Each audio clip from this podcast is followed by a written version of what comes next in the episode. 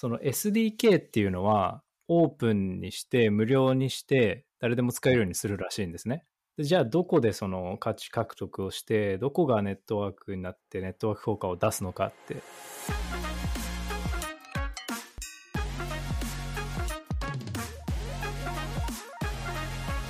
はい、えー、B スペックのポッドキャストへようこそ、えー、今週も、えー、ゲストにお越しいただいてます。コンソメさんです。どうもこんにちは居候型のゲストです。よろしくお願いします。はい。ありがとうございます。はい。はい、えっと、あの、今回のポッドキャストから、ちょっと新しい機能を使おうと思ってて、僕らが、あーとか、うーんとか自動でカットする機能と、あと、空白ができたときに、それを自動でカットする機能をちょっと試してみるんで、あの、ちょっと気まずいく感じが生まれたとしても、それはカットしてくれます。あ、わかりました。じゃあ、あえて今回は気まずい感じの 間をじゃあ作るように、はい、します。そうですね。えー、これちょっとどうなるのかわかんないけど、はい、しかもその英語で、あーとか、うーとかっていうのをカットしてくれると思うんですけど、はい、日本語のあーとかをカットしてくれるのかはちょっとやってみないとわかんないですね。ちょっとじゃあ試してみましょう。あとはですね、先週もですね、結構やっぱり聞かれる数が増えていて、あ、同じ視聴者数が増えてる。はい。じゃ徐々に聞かれるようになってきました。いいですね。はい。で、一応、なんかテックポッドキャストみたいなカテゴリーの中では、割と上位にいるそうですよ。はい、えー、そうなんですね。みんな興味あるんですね。あの、クリプト。なので、ちょっと、あの、やる気も上がってるんで、頑張っていこうと思ってます。はい。僕も頑張ります。はい。はい。じゃあ、えっと、今週はですね、主に3つ話していきたいと思います。はい。えー、っと、1つ目が ZK ロールアップの、えー、SDK を提供するソバリンっていうサービスですね。うん、で、2つ目が、えこれ、アイゲンレイヤーって読むんですけど、えー、っと、はい、アイゲンレイヤー、はい。アイゲンレイヤー、そうそう、アイゲンレイヤーの話。はい、で、3つ目が、えーと、アクシオムっていう図形の技術を使ったミドルウェアの話をしていこうと思います。はい。コンソメさん、この3つの中で何か知ってるのありましたか？アイゲンレイヤーだけ、あの、聞いたことがありましたね。なんか、たびたびなんかツイッターとかで話題になってるなっていうのは目にしてましたけど、なんか具体的になんかどんなプロダクトかはまだ、あそんなに知らないですね。なるほど。なんか最近話題になってますよね、ちょこちょこ。はい、そうですね。話題になってるのだけ知ってるっていう感じですね。はい。ドイツ語なんですかね、アイゲンって。あ、そうそう、よくわかりましたね。それちょうど話そうと思ってたんですけど、はい、ポッドキャストとかインタビューでも創業者が言ってて、これはドイツ語なんだみたいなこと言ってましたよ。ええー、そうなんですね。読み方難しいですよね。そうそう。俺もエージェンかなと思ったら、アイゲンレイヤーだったんで、はいうん、で、ドイツ語でどういう意味かはちょっと忘れちゃいましたけど、なんか意味があるらしいですよ。はい、えー、なんだっけな。うん、e、EI を I って読むのは、あの、ドイツ語の特徴っていうだけ。あ、そうなんですね。アインシュタインとかの綴り。あの、アインシュタインって EI。はい。シュタイン。確かに確かに。愛って呼ぶんですね。はい。一応ドイツ語で独自のとか自前のっていう意味があるらしいですね。へえ。だから、イーサリアムの、その、後で説明しますけど、イーサリアムのそのバリデータを借りて、独自のこう、DA レイヤーを作れたりするんで、多分それの意味で、あれですかね、アイゲンって使ってるんでしょうね。はい。いや、さすがですね。一応大学でドイツ語専攻だった。はい。はい。教養が溢れ出てますね。すいません。ありがとうございます。じゃあ、アイゲンレイヤーはどうしようかな。まあ、2個目で話します、はい、予定通り。はい、で、1個目はですね、えー、っと、ソーバリンっていう、えー、名前のプロジェクトが結構大型の調達をして、7.4 million かな？調達しましたという話で、で、リードに、リード投資家に、えっ、と、KT ハウンのハウンベンチャーズっていうところが入ってて、1KX とか Robot Ventures。Robot Ventures は、あの、コーパン、コー、コ Compound の創業者が作ったベンチャーズですね。あの、うん VC ですね。はい。とかが出資してます。うん。で、これ何かっていうと、なんか SDK を作ってるんですね。ソフトウェアのデベロ、うん software development kit SDK を作ってて、はい開発者がその SDK を使うと、簡単に GK ロールアップを立てられるっていう SDK です。へえ。で、 Cosmos SDK ってあるじゃないですか。はい、ありますね。なんか、コスモスエコシステムにつながれるブロックチェーンを簡単に作れるっていうのが、 Cosmos SDK なんですけど、それの ZK ロールアップ版みたいに彼らは言ってます。おお。GK ロールアップを自自分で簡単に立ち上げれるっていうこと？そうです。ほう、すごないですね。ので、えっと、別に Ethereum の上だけじゃなくて、どのブロックチェーンでも自分で選んで、このブロックチェーンの上に ZK ロールアップを立てようとかっていうのを簡単にできるようになるらしいです。うーん。すごいで、特徴としては、その ZK ロールアップ同士は相互に互換性を持つようになるそうなので、な。はいはい、まあ、はい。なんかブリッジとかも第三者に頼らなくてもネイティブにアセットをこう移動できたりとか。コーヒーさんこ、前々回ぐらいで言ってましたよね。その GK ロールアップ同士、あの、相互運用できるようになりますよ、みたいな。そうですね。これができると、どんどんいろんな種類の GK ロールアップが、なんか立てられていって、で、そ、それらの相互作用もできるし、なんか、便利だよね、みたいな。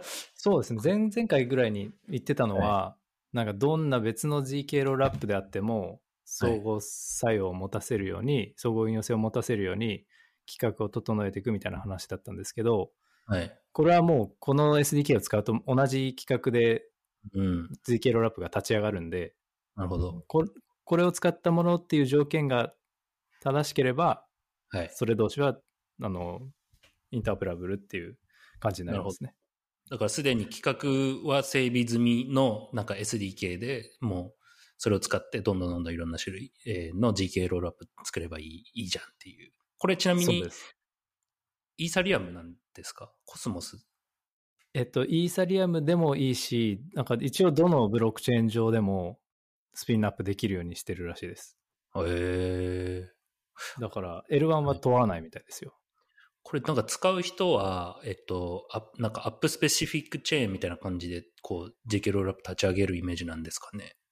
そのお、そらくそうだと思います。 app specific chain の rollup を自分で簡単に立ち上げられる。 DeFi だったら、 DeFi 専用にカスタム、チューンアップした GK ロールアップ立ち上げて、えーまあアプリ専用の、なんか、ブロックチェーンにしとくっていう。そうです、そうです。だから、ファイが、ファイを、ファイチェーンを作るためのなんか道具みたいな感じで使って、はいはい。で、ファイチェーンとか、何でもいいけど、キャスターウェイチェーンでも何でもいろんなゲームチェーンが立ち上がったとして、でそれらのこう ZK 証明をガッて一つに集約して、元となる。るブロックチェーンにポストするんで、それのおかげではい。集約も、あの、コストもアモタイズされるし、アモタイズはなんていうんだ、こう、平準化されるし、なんかみんなで分担するというか、うん。は、えっ、と、出し合う形になるし、あの、総合運用性も持つっていう形になるみたいです。なるほど。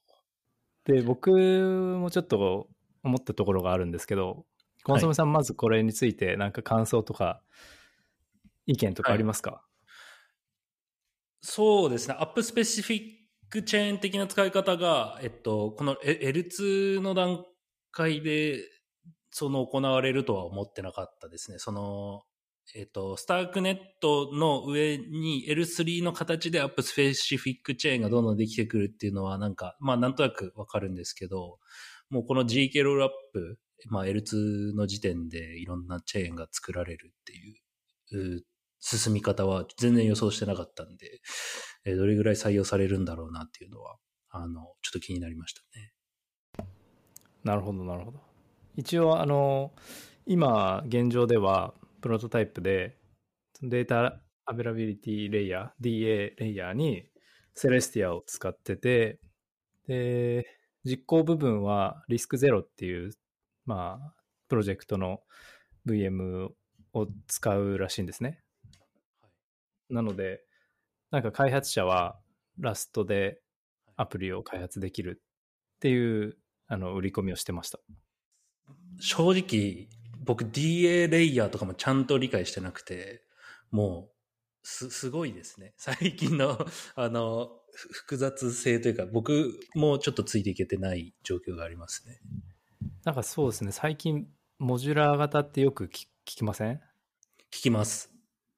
知りたいです。はい。いろんなものをなんか組み合わせられるようになってるから、うん、ささっきコンソメさんが複雑って言ったように、D、DA レイヤーはこれ使うとか、実行レイヤーはこれ使う、うん、セトルメントはこっちでなんか行うみたいなのを、ガチャガチャ組み合わせてやってるのが、はや、流行りなのかトレンドなのか わからないですけど、まあ利点があるんでしょうね。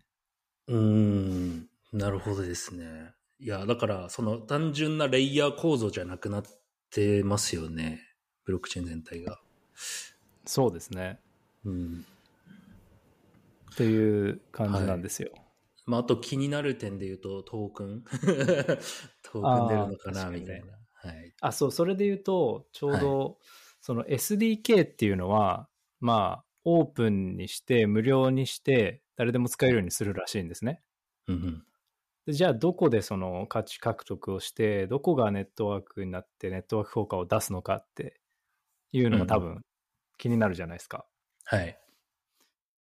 でそれってまあどこがトークンをだどどういう形でトークン出すのかとかに関わってくると思うんですけどおそらくそのいろんなそ SDK を無料にしてオープンにして誰でも使えるようにしていろんなチェーンが立ち上がるんですけどそのチェーンをこう集約するプルーフアグリゲーションと呼ばれるこの機能を多分オープンに、オープンプロトコルにしてトークン出してパーミッションレスにノードが仕事をする形にするんじゃないかなと思ってます。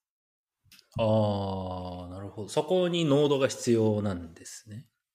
にするんじゃないかなと思ってます。ああ、なるほど。あの、いろんなチェーンが増えれば増えるほど、どんどんチェーンが相互作用可能になって、かつ、いろんなチェーンでコストを負担し合えるから、はい。そうそう。多くなれば多くなるほど利点が出るわけなんですね。スタークネットっぽさありますよね。それ、なんか、こう、なん、なんていうんですか。みんなで、その、ガス代負担しましょうみたいな。だから、あ、えー、はいはい。はい。あの、増えれば増えるほど、ユーザーが増えれば増えるほど、これだと多分チェーンが増えれば増えるほど、まあ、ユーザーのメリットも、えー、上昇していくっていう構造が、まあ、確かにそうですネットワーク効果感ありますね。ネットワーク効果感あるじゃないですか。で、ビタリックも確かちょっと前に、プルーフアグリゲーションはオープンプロトコルになり得るって言ってたんですね。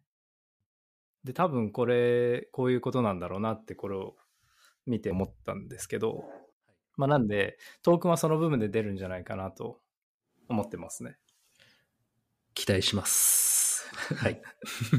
触っておきます。はい。そう。で、これちょっとあの、まあ、ビジネスモデルとか事業の話なんですけど、はい、SDK とかみたいにやっぱりライブラリとかツールとかだとなかなかマネタイズむ難しいし、ネットワーク効果も出にくいじゃないですか。はい。だから、なんか製品を作る上で、どこがネットワークになって、ネットワーク効果を出すのかっていうのを多分すごい真剣に考えた方がいいなっていう、最近常々、ね、思ってきてます。いや、そうなんですよ。まさにファイも同じことを考えて。それは、詳しく教えてもらっていいですか？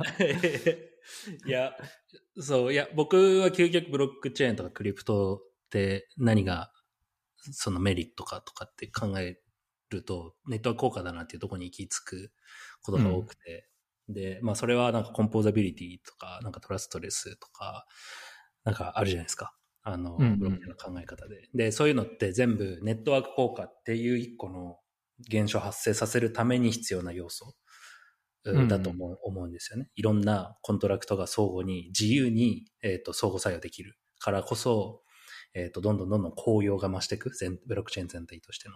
うんうん、それが、なんだろう、サービス作るときの、えー、まあ、なんでブロックチェーン使うんですかってよく、こう、事業作るときに聞かれると思うんですけど、ブロックチェーン使う理由はそこに僕はあると思うんですよ。ネットワーク効果を、えー、一番作りやすいプラットフォームであると。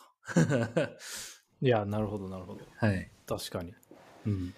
だから、そうですね。なんか事業ピッチとかある場合は、どの部分がネットワークなんです？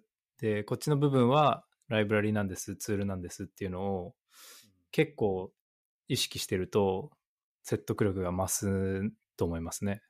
そうですね。僕がもしなんか事業とかを誰かに提案された時にネットワーク効果に言及してあったら、おやるなって思いますね。分かってんじゃんみたいな。はい。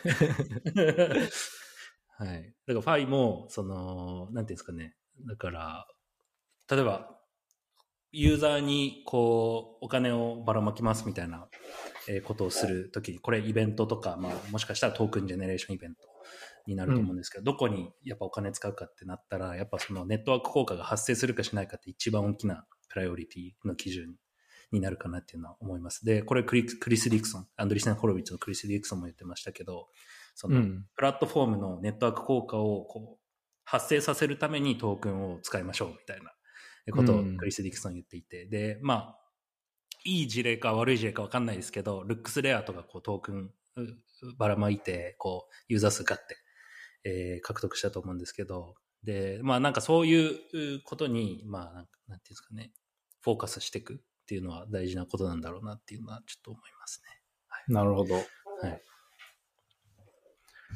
いいトピックですね。これはまた、これで、はい、一個の大きなトピックで、なんかどっかで話せればと。はい。そうですね。ネットワーク効果はネットワーク効果でまた話しましょう。はい。じゃあ2番目の、えー、話題が、これがさっき話したアイゲンレイヤーです。で、 EigenLayer の概要は、まあ、 restaking のプロトコルっていうふうに言ってるんですね。で、えっと、 restaking っていうのは何かっていうと、普通に一般ユーザーとかから見たら、自分が stake したイーサ、イーサリアム L1 に stake したイーサを、また他のプロトコルに再度 restaking できるっていうのが restaking で、イーサリアム L1 のステーキングのリワードに加えて、リステーキングのリワードも得られるようになるんで、ユーザーからしたらまあ APY とかまあ利回り、利息がちょっと増えるっていうのが利点です。で、その代わりもちろん、えー、スラッシュ、えー、バリデーターがなんか、ちゃんと動作しなかった時に没収されちゃうリスクを、まあ、スラッシュリスクとか言うんですけど、まあ、それも追加で乗ってくるんで、まあ、リスクちょっと提供する代わりに、提供というか、リスクをちょっと高めるんですけど、報酬も高くなるっていうのが、まあ、リステーキングになってます。で、じゃあ、そのリステーキングによって、イーサリアムのセキュリティをオラクルとかなんかブリッジとか他のロールアップとかに提供できるっていうのがあのアイゲンレイヤーのこう存在意義になってます。なんで例えばイーサリアムの上に作られてる DAPS があったとしてイーサリアムの POS で守られてる強いって思うんですけど実際にはそれにブリッジとかオラクルとかを使ってると、その一番低いレベルのセキュリティが、その DApps のセキュリティになるわけじゃないですか。なんで、それをまあ解決するために、こう、提案されてるっていう感じですね。なんで、まとめると、ブリッジとかオラクルもイーサリアムのバリデータを借りて、イーサリアムのステーキングを利用して、イーサリアムのセキュリティを活用できるっていうのが、リステーキングですね。で、うん、最初はそのデータアベイラビリティレイヤーの提供に特化して使われていくそうです。へえー、なるほど。なんかすごいいろんなことをやってるイメージがあって、アイゲンレイヤー、その、 DeFi のサービスなのか、DA のサービスなのか、何なんだろうと思ってたんですけど、そういう、はい。こういう、二つありますよね、プロダクトが今。そうですね。でも結局は、はい。そのアイゲンレイヤーはそうですね。DA から始めるっぽいですね。うーん、なるほどですね。だから DeFi のプロダクトっていうよりは、はい。インフラプロダクトで、はい。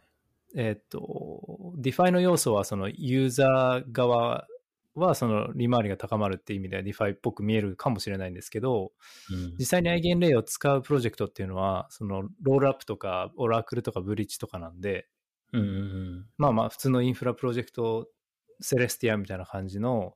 DA プロジェクトとして今は見ていいんじゃないかなと。まあ、うん類似のものがないんで、あんまカテゴライズできないですよね。うん、そうですね。なんかちょっと面白いですね。うんうん。なんか例えば、あのー何がいいですかね。例えば新しいロールアップをじゃあ作りますと。L2 作ります。で、はいえっ。と、自分たちでなんかバリデータとか用意するの大変だし、なんかコストかかるから、じあ、ゃあイーサリアムから借りてこようって言って、うん。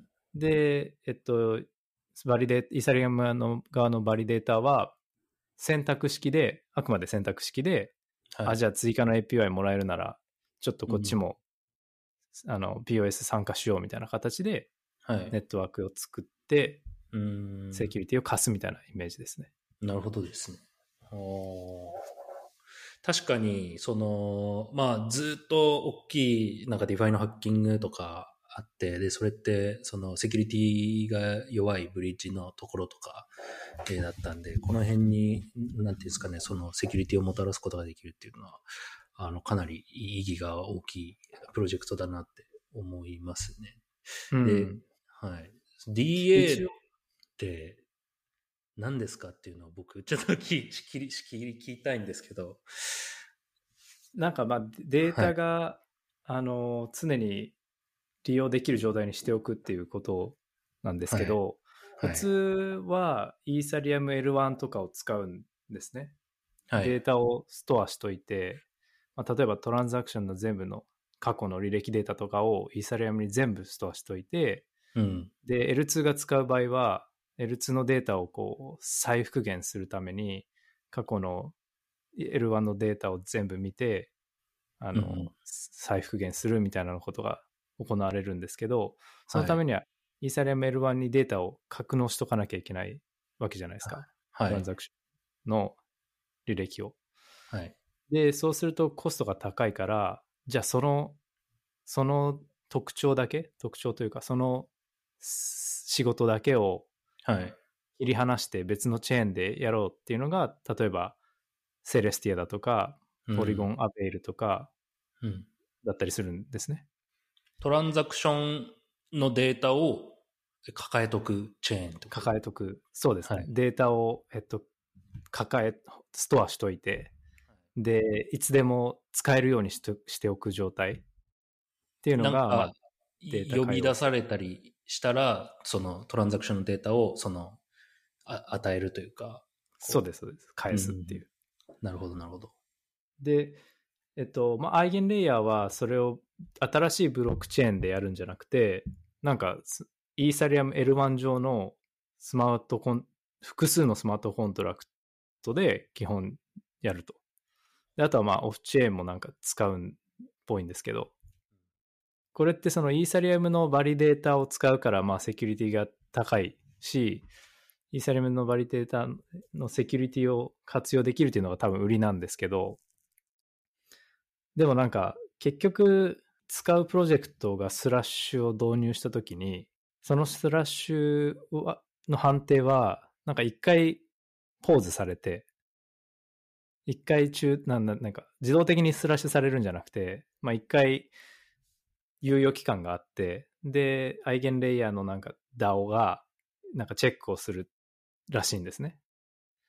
で、それがなんかトークンホルダーになるのか僕はわからないですけど、えっと、アイゲネアの DAO がチェックをすると言ってて、でそうするとやっぱまたなんか人の介在が出てくるわけじゃないですか。ああ人そうですねの要素が入るから、実際、うんセキュリティ的に本当に高いのかっていうと、まあ予期せぬ何かインシデントがあるかもしれないなって思ってます。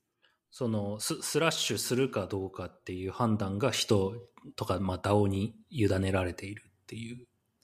一応もうスラッシュするかどうかの判断は、はい。まあ、それぞれのプロジェクトがこう決めて、はい。スラッシュを起き、トリガーされるんですけど、それを本当に通していいかどうかを一回 DAO で受け止めるっていうことになってて、うん。で、結局それ人じゃんっていう批判はありそうなんですけど、一応その、その判断って主観的なものじゃなくて、まあ見れば誰でも客観的に判断ができるというか、あじゃあこの何分ぐらいノードダウンタイムあったよねとかっていうのはうん主観的な判断じゃないじゃないですか。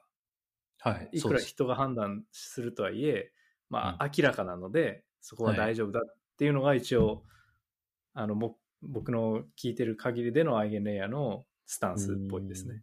なるほど。それって人の判断にする必要あるんですかね？なんか。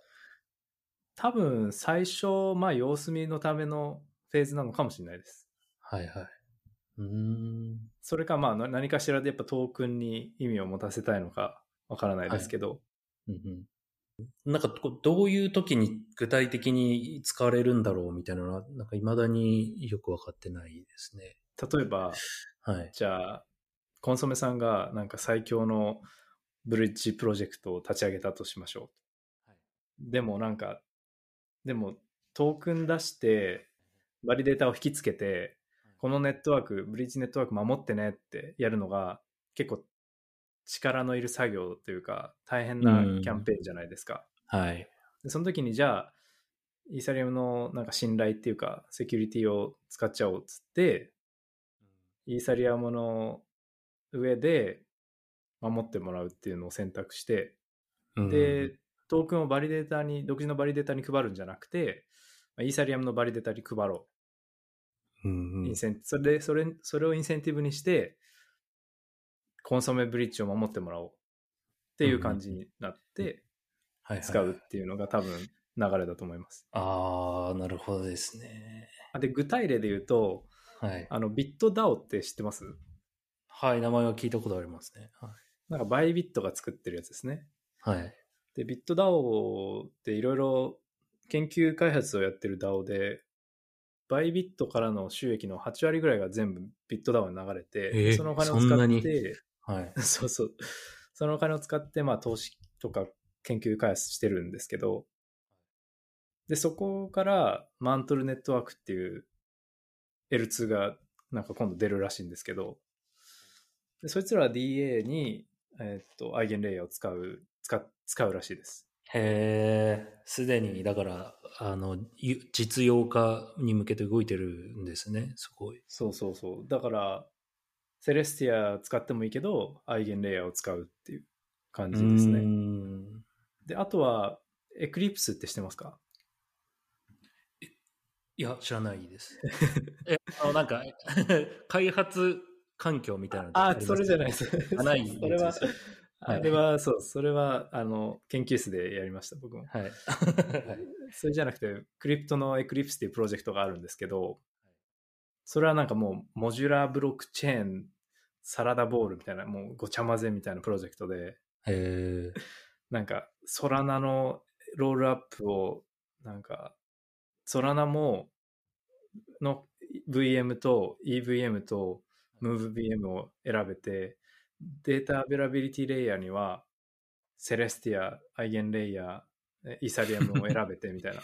まあ、開発者がはいいろいろ選べるみたいな。へえ、もう、だからそういう世界観が来るんですか？今後。で、そいつらもだからアイゲンレイヤー、アイゲンレイヤーをサポートしてて、しするって言ってんのかな？まあ、まだ多分もう水面下でやってると思いますけど。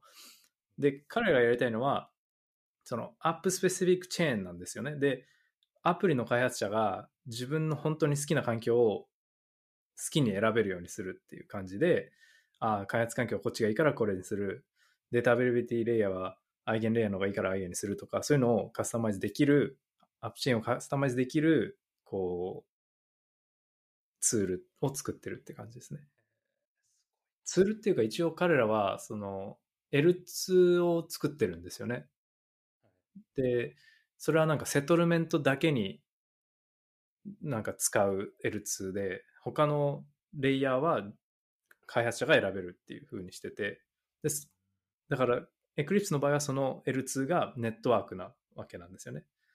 ネットワーク効果が発生して、いろんなアップがそこ、アップアップスペシフィックチェーンがそこにセトルメントされればされるほど、まあ、価値が溜まっていくようになってて、で、より便利になって、よりコストが安くなるようにしてるんですよね。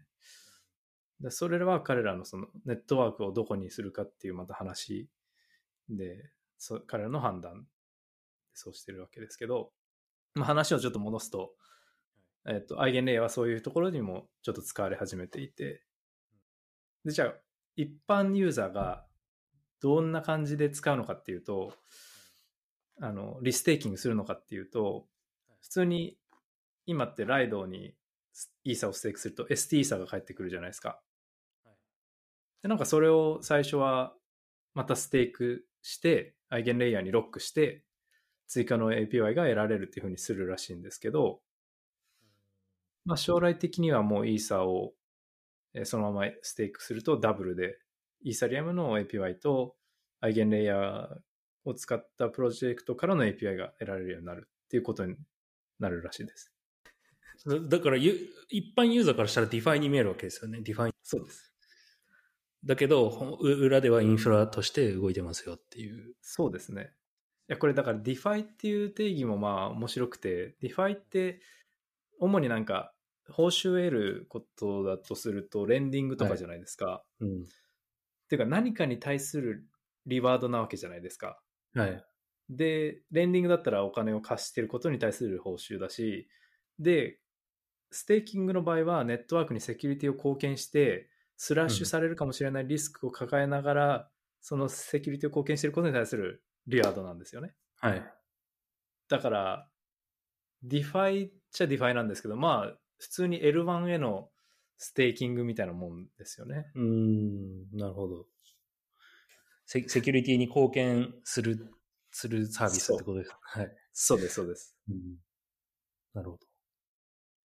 ちなみに、あの、マルフォイさん知ってますか？はぐれメダルみたいな人がいるんですけど。はい、表現が合ってるか分かんないですけど、かなりのレアキャラ。まあ、レアキャラがいるんですけど、すごい、あの、いい、あの、理解のすごい人で、その人のアイゲンレイヤーの理解は、ちょっと話してみた、聞いてみたんですけど、まあなんかその、最初はその、このじゃあリステーキングが始まって、APY がダブルになるからちょっと流行る。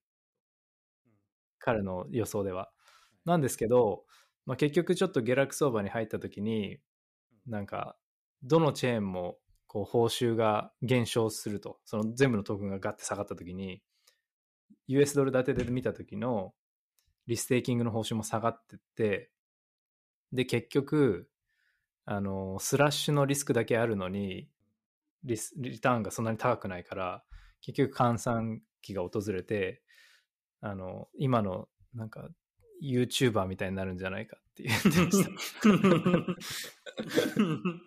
今の YouTuber そうなんですかスラッシュされるリスクを考えてやってるんですか？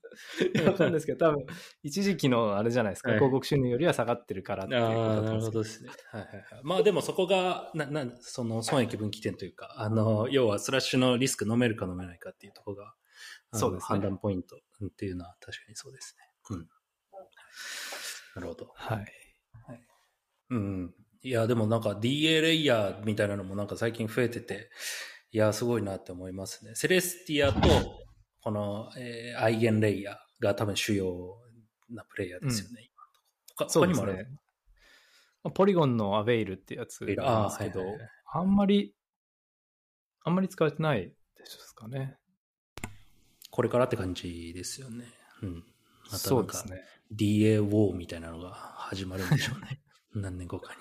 はい。そうですね。いや、だから、ちょっとこの辺は、あの、モジュラーブロックチェーンの流れで、注目しておいて損はないと思います。はい。ありがとうございます。じゃあ最後、3つ目の、えー、話なんですけど、アキシオムっていうプロジェクトが、はい、まあ、これはなんかステルスモードからこう明らかになって、デモをこう公表しました。はい。これ聞いたことありますか？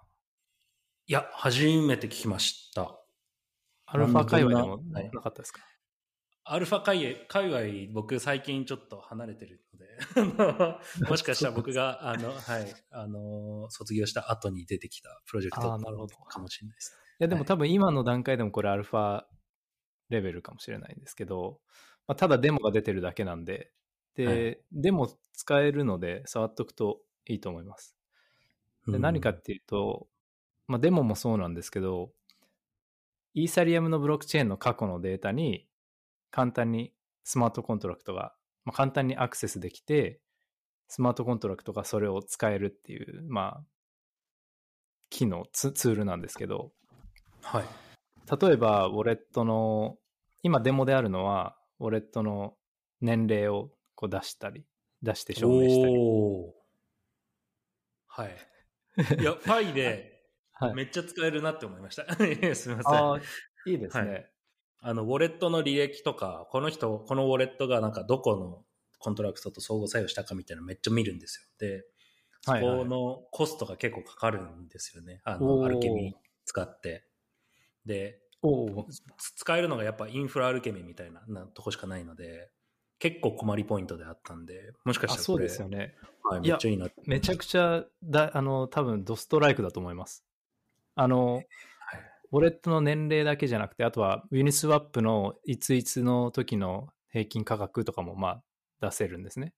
はい、で、コンソメさんが言ったように、これなんでそういうことをやってるかっていうと、うん、ブロックチェーンの過去のデータを使うのにこう加工して処理してスマートコントラクトで使えるようにするのって結構大変でコストがかかると。だからアクシオムが代わりにそういう処理を肩代わりしてでうん使えるようにしてあげてで、はいスマートコントラクト側はその計算を全部しないでよくて ZK のあくまでなんか情報インプット回路がなんか正しいかどうかをしあの調べればいいだけで全部の計算をしなくてもいいっていうのがあのうん使うプロジェクト側にとってメリットなんですねだから大変なのであればこういうのいいと思いますねめちゃめちゃ多分刺さってます。ファイチームに。これちょっとはい、見てみます。でユースケースとしてははい。あの、いくつか挙げられてるんですけど、例えば動的なダイナミックに動く DeFi で何かっていうと、はい。なんか他のレンディングプロトコルがあったとして、他の競争相手のレンディングプロトコルのなんかか過去の状況とかを取ってきて、で、分析して、じゃあそれより競争力のある、なんか担保率にするとか、利回りにするとかっていうのを、まあ、競合を見て変え変えたりとか、はい。あとはなんか、市場のボラティリティ、市場というかまあ、DEX のボラティリティに合わせて、なんかパラメータを変える AMM とか、まあ、オンチェーンの状況に合わせて、フレキシブルに対応する系の DeFi とか。うん。でそういうのって結局データを取ってきて処理しなきゃいけないんですけど、そこがヘビーなんで、それをアクションを使って簡単に軽くするっていう。そ、そこはオフチェーンっていうことですよね。データ取ってきて計算して、なんかそのフィードする、その計算結果をフィードするのは。なんですけど、えっと、ZK 証明をがあるので、えっとはい正しいってことがオンチェーンで検証できると。ああ、アクシオムはなんかわ悪い情情報を、あの、提供してるわけではないよっていう、あの、担保がある。そう担保というか、はいそうです、。そうです。うんうん。なるほど。だから、はいオフチェーンガバナンスとかあるじゃないですか。はい。まあ、オフチェーンでやってるスナップショットとかの投票うん。とかも、その投票にスナップショットに入れるデータとか、はいはい。プロセスとか全部を ZK 証明として作ってオンチェーンで検証できるようにすれば、なんかオフチェーンガバナンスがオンチェーンガバナンスと同じ信頼力を持つみたいなこともあ書かれてましたね。ええすごい。めちゃめちゃ面白そうですね。これは、だから、え、コントラクトとかではないですか？これはコントラクトも使ってると思いますよ。彼らはなんかその、トークンを出すのかっていうのが結局またちょっと気になったんですけど。そうこ、これはね、ちょっと、どこがネットワークになってるのかっていうのはわからないし、はい。単一障害点があるようでないと思うんで、トークンが出るような感じでもないんですけど、まあ、出したいん。いやーでも、例えば、例えばですけど、はい。あの、オラクルとしてもユースケースが挙げた挙げられてて、まあ、集権的なオラクルじゃなくて、なんか GK オラクルみたいな感じで、オンチェーンで検証できるオラクルっていうのを、ユニスアップからグラントもらって研究してるらしいんですよ。ほう。で、まあそういう感じで、オラクルトークンみたいな感じで、なんかあった。時の、うん、意義が唱えられるトークンとか投票ができるトークンっていうのは可能性としてあるかもしれないですね。うーん。へえ、もう本当に個人的にめちゃめちゃ ありがたいあのサービスですね、これは。まあ、ZKP の利点の一つで、こう、サードパーティーが計算結果が正しいってことをこう証明として生成して、で、その計算結果を使う側は、計算全部する必要がなくて、うん。サードパーティーを信頼する必要もなく使える、あ計算をアウトソースできるっていうのが、はい。こう、うまく使え、使われているプロジェクトっていう感じですね。このファウンダーは割となんか ZK のはい。界隈では結構評判が良くて、えなんかスクロールの人とかパラダイムの人とかもすごいめっちゃエンドースしてますね。この人がやるプロジェクトはは間違いないみたいな。間違いないって。っていうことなんで、はいチェックしてみてください。はい。こんなとこですかね。コンソメさんなんかありますか？えー、いや、ないです。わかりました。じゃあ、こんなとこでお終わりにしたいと思います。はい。今週もありがとうございました。ありがとうございました。